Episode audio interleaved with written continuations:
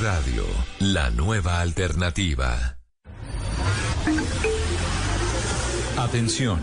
Durante la siguiente media hora escucharemos información que parece futurista, increíble, hasta de ciencia ficción, pero que cada día se hace realidad y la vamos a explicar en el lenguaje que todos entienden. Aquí comienza La Nube. Dirige Juanita Kremer.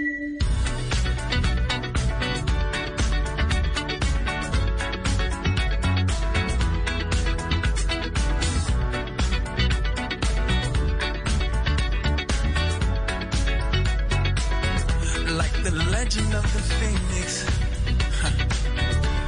All ends with beginnings. What keeps the planet spinning? Ah, uh, the force from the beginning.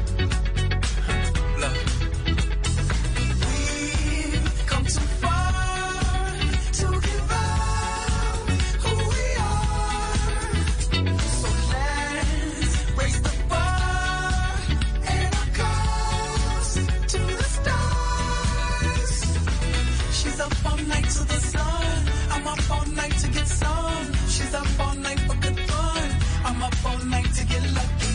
We're up all night to the sun. We're up all night to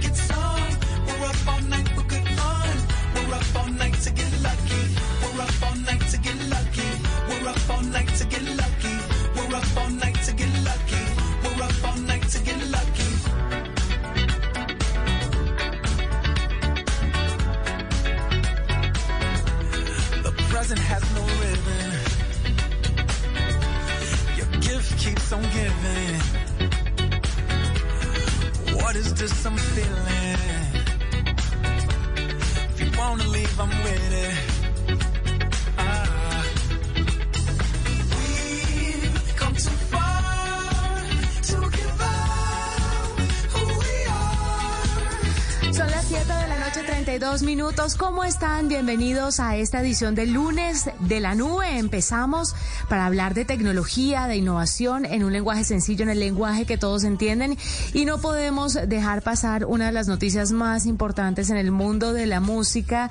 Eh, no sé qué tanto tenga que ver con tecnología, pero somos grandes fanáticos de Daft Punk, que hoy dijo adiós. 28 años de historia, cuatro discos en estudio, siete premios Grammy, más de 12 millones de discos vendidos. 7.58 duró su video de despedida que le ha dado la vuelta al mundo, una película que tiene más de 7 millones 200 mil vistas en 9 a 9 horas de su estreno. Una locura todo lo que ha hecho Daft Punk y por eso hoy en la nube sonará música todo el programa de Daft Punk, porque somos fanáticos. Es una banda maravillosa, un dúo francés, perdón, maravilloso, que bueno, se despide lamentablemente cuando hay estas separaciones. Eh, los fanáticos quedan muy golpeados, pero si uno lo ve por el otro lado de la cara, si uno ve la moneda por el otro lado, pues lo bonito de todo esto es que la música permanece para siempre. Así ellos estén juntos o no estén juntos, uno siempre va a seguir cantando sus canciones y sus grandes éxitos. No importa pues que ya no vengan más, eh, obviamente duele, pero, pero la música está ahí y permanecerá. Así que maravilloso y por eso queremos rendir este pequeñito homenaje a lo que fue esa carrera maravillosa de Daft Punk. ¿O me equivoco? ¿Somos fanáticos o no? Yo lo metí en la colada, José Carlos. Buenas noches. Buenas noches, Juanita. Métame, métame en esa colada porque yo también soy fanático de Daft Punk. Canciones favoritas, a ver, Lose Yourself to Dance. No sé si a usted le gusta también esa canción. A mí me encanta. Maravillosa. Es una de las que más me gusta de Daft Punk. Y por supuesto, pues tecnología, claro, pues a ver, son robots y cantan. Son robots. Voz robótica. Hablando en la alegoría que montaron ese par de personajes que realmente generaron todo un culto alrededor de su música, las colaboraciones que hicieron durante toda su carrera Juanita, de verdad que hay mucho para contar de Daft Punk y como, como usted dice, ahí nos queda, nos queda la música, nos queda el YouTube, nos queda el vivo, nos queda una gran cantidad de contenido y material de esta, de este tremendo dúo que, bueno, nos quedará en la memoria, Juanita, de verdad, lástima que se hayan separado. Es que llevaban juntos desde hace mucho, mucho, mucho tiempo. Ese matrimonio estaba eh, sólido, pero hasta lo más sólido se desvanece. lamentablemente. esperemos de pronto futuras colaboraciones. Pero con Daft Punk empezamos, les damos la bienvenida a este inicio de semana. Ya empezamos a hablar de tecnología, que es lo que nos trae a esta hora aquí a la nube, como todos los días. Y empezamos, mi querido José Carlos, con, mire, a propósito, empecemos con música y todo lo que está haciendo o lo que piensa implementar, por ejemplo, Spotify con su hi-fi, que es, eh, dicen algunos expertos, el verdadero competidor de Tidal, si no estoy mal, que va a llegar en este 2021 eh, esta nueva característica de Spotify y es un, una calidad de sonido muy superior, una calidad como de CD. No tiene pérdida eh, del sonido que, que, usted va a tener a través de esta plataforma de, de música. Así que a los suscriptores premium van a tener esta oportunidad de contar con Spotify Hi-Fi, que es como esta nueva eh, música que vamos a tener en formato de audio con calidad o alta definición. La locura, porque básicamente eso es lo que muchas personas están buscando cuando buscan música en Internet y es una alta calidad en el sonido. Así es, Juanita. Yo disfruto la de Deezer. Deezer tiene Hi-Fi hace un ratito y además lo tiene en colaboración con Sonos. Cuando usted conecta su cuenta de Deezer con estos parlantes, cualquiera de su gama Sonos, a usted le dan la opción de hacer un upgrade en su cuenta y pasarse pues de premium a la versión hi-fi. Y la verdad, Juanita, es la locura la calidad del sonido. ¿Sí se nota la diferencia? Ya que usted ha probado la de Deezer. Sí, Juanita, se nota, se nota absolutamente la diferencia. Además de que Sonos, aunque se vaya a máxima potencia, nunca pierde, digamos, la integridad del sonido, nunca se escucha ni reventado ni muy brillante, sino que se escucha perfectamente bien, lo cual es un problema porque cuando uno se prende la moto en escuchar música a buen volumen, los vecinos se molestan, pero le quiero contar que el hi-fi suena excelente, los brillos, esos pequeños platillitos al fondo, el, la música con buenos graves, o sea, de verdad que suena muy, muy bien no tengo, no tengo audífonos que tengan la capacidad de hi-fi, Juanita, le debo decir, sino solamente parlantes, pero me dicen los que tienen eh, audífonos over ear, que, que son eh, compatibles con hi-fi, que el sonido es realmente Max, por ejemplo. ¿Se, acuerda que hablamos el viernes de ellos? Sí, sí, sí, sí. Tal cual. Así que los que tienen esos audífonos pueden disfrutar, dicen, de un sonido realmente espectacular, una experiencia única al hi-fi y se celebra, por supuesto, que ahora Spotify también lo tenga. Maravilloso. Así que, pues ahí está la variedad, está el placer. A mí me gusta que este programa es muy variado, ¿sabe? Usted es más Deezer, yo eh, voy más por el lado de Spotify, usted le encanta el Samsung. A mí también, por supuesto, pero eh, yo corro más con los dispositivos de Apple y nos complementamos. Me parece, mejor dicho, usted y yo somos como el Daft Punk de la tecnología, ¿no? Nos faltan los cascos. Hágale, casémonos. ¿Cuántos años? ¿Siete? ¿Doce? ¿Cuánto fue que duraron?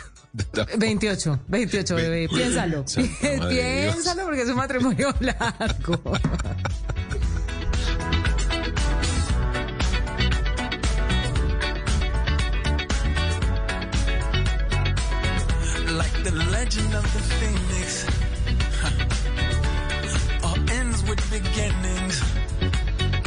Juanita, yo le traigo una noticia que tiene que ver con el famoso autocorrector, que así lo llamamos nosotros en nuestros celulares. ¿Sabe usted cuando el, cuando el, smartphone autocompleta, que se llama realmente así la función autocompletar el texto de manera predictiva, cuando usted está chateando, sobre todo, o cuando está escribiendo documentos?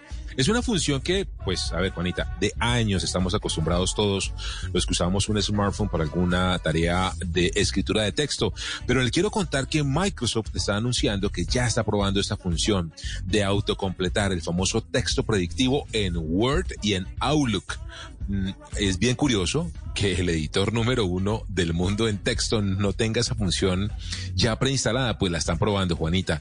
Va a funcionar un poquito extraño porque lo que va a hacer es evidentemente exactamente lo mismo que hace en nuestro celular, y es que cuando comenzamos a teclear, él comienza a autocompletar automáticamente las palabras y, las va a ver usted además con una sombra en gris, tanto en Word como en Outlook, en eh, la plataforma de correo y comunicación. Cuando usted quiera, si le parece que la palabra que le está digo que está haciendo la predicción, le parece que es la correcta, usted tiene que presionar la tecla Tab, el tabulador del teclado. Estamos hablando de la versión de escritorio para que de esta manera pues usted pueda usar tranquilamente este eh, forma de autocompletar el texto, de hacer uso del texto predictivo que como le digo ya es muy común y de manera casi que acostumbrada lo usamos constantemente en nuestro celular. Que esto tiene un poco de inteligencia artificial y de machine learning, porque a medida que usted lo va utilizando, pues más va aprendiendo de lo que usted quiere o pretende decir, ¿no? Porque va como leyéndolo y dice, ah, no, este utiliza siempre estas palabras y hace como toda una composición del párrafo, pero sabe además que también PowerPoint y otros em, servicios que nos ofrece u otras herramientas que nos ofrece Microsoft tienen inteligencia artificial y machine learning y le hacen el trabajo súper sencillo. O sea, casi casi que le hacen la presentación. Y usted no necesita de nada, solo activa y chun chun chun. Él va aprendiendo. Él solito, va. ¿No, lo ha explorado? Completando. Sí, he explorado ah, en el, ahora que lo menciona mientras lo estaba diciendo, me estaba acordando justo una presentación que estuve haciendo en estos días y que precisamente tenía activa esa función de Machine Learning, de, inteligencia artificial. Ese texto predictivo, por supuesto, además nos deja en evidencia cuando nos equivocamos en el autocorrector. No sé si le ha pasado, Juanita, que termina uno diciendo cosas que no quería decir. unas barbaridades. Ay, Dios santo bendito. No sé si se acuerda de alguna puntual. Yo le he mandado besos a mis jefes, les he dicho cariño a personas que no tengo por qué decirles cariño. Bueno, en fin, o cuando escribo mi nombre José Carlos, escribe jode. Yo sé que jodo un montón, pero escribe jode Carlos entre otras. Eh, no, el texto predictivo. No, ¿sabe qué? No es, el no es el texto predictivo, sino que yo utilizo muchas palabras, entonces siempre cuando voy a escribir palabras con la misma letra, me pone la que siempre escribo. Por lo general empieza con la H y termina en la A. Por eso le digo que el, el, autocorrector mm, es un eh, revela cuáles son las palabras que más usamos constantemente y por eso las pone como usted muy bien dice. Yo también tengo las mías que de cuando en cuando me van saliendo, que son, Dios mío, qué vergüenza. Me ha pasado un montón. Como le digo, le he mandado besos en vez de decir besos a gente que no tenía por qué mandarle besos y bueno, y que ni decir de los stickers que no tienen que ver con la autocorrección, pero Dios mío, tengo que organizarlos porque hay unos stickers mezclados ahí que el día que me equivoque y mande uno que no es seguro voy a pasar una pena de esas horrorosas. Pero por supuesto, Juanita, como siempre, le hemos preguntado a nuestros oyentes en arroba la nube blue, oiga, ¿Cuál es esa vergüenza grande que usted haya tenido por culpa del autocorrector de su celular? Nos dice John, Living John, siempre conectado con la nube, que comienza a hablar en inglés con sus jefes y por afán el autocorrector termina en spanglish, generándole una gran confusión en lo que tiene que conversar con la gente en su oficina. Lo vamos a estar leyendo, Juanita, porque estoy seguro que este tema va a tener muchos comentarios de nuestros oyentes en arroba la nube blue. ¿Cuáles son esas chascos, esos osos, esas grandes penas y vergüenzas que han pasado ustedes por culpa del autocorrector? Arroba la nube blue. Los vamos a estar leyendo.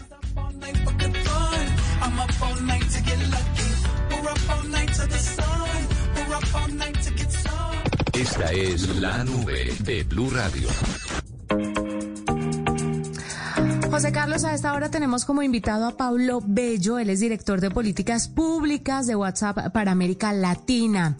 Y es que mucha gente está pendiente, después del que lo contamos aquí en la nube la semana pasada, de todo este cambio que se avecina. El 15 de mayo es la fecha en la que ya entrarán en vigor las nuevas políticas de condiciones y privacidad de WhatsApp.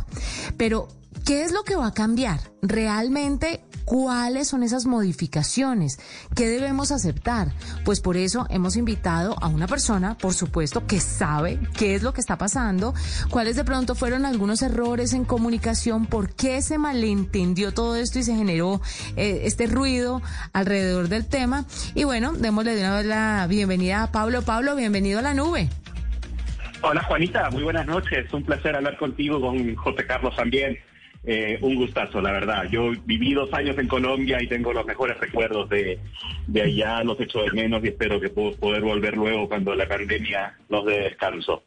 Seguro, lo estaremos esperando. Pablo, empecemos a hablar sobre específicamente cuáles serán los cambios de WhatsApp porque la gente cree que van a empezar a leer las conversaciones, que van a empezar a escuchar los mensajes, eh, y esto ha generado un poco de temor, eh, pero realmente, ¿qué es lo que está pasando? ¿Por qué se generan estos cambios?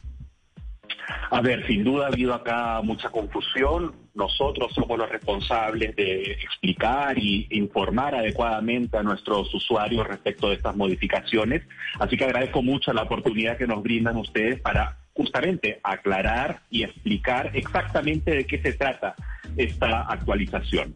Lo primero y lo más importante es decir qué es lo que no cambia. Y lo que no cambia es la privacidad y es la seguridad de las comunicaciones personales que todos hacemos eh, día a día a través de WhatsApp con nuestros familiares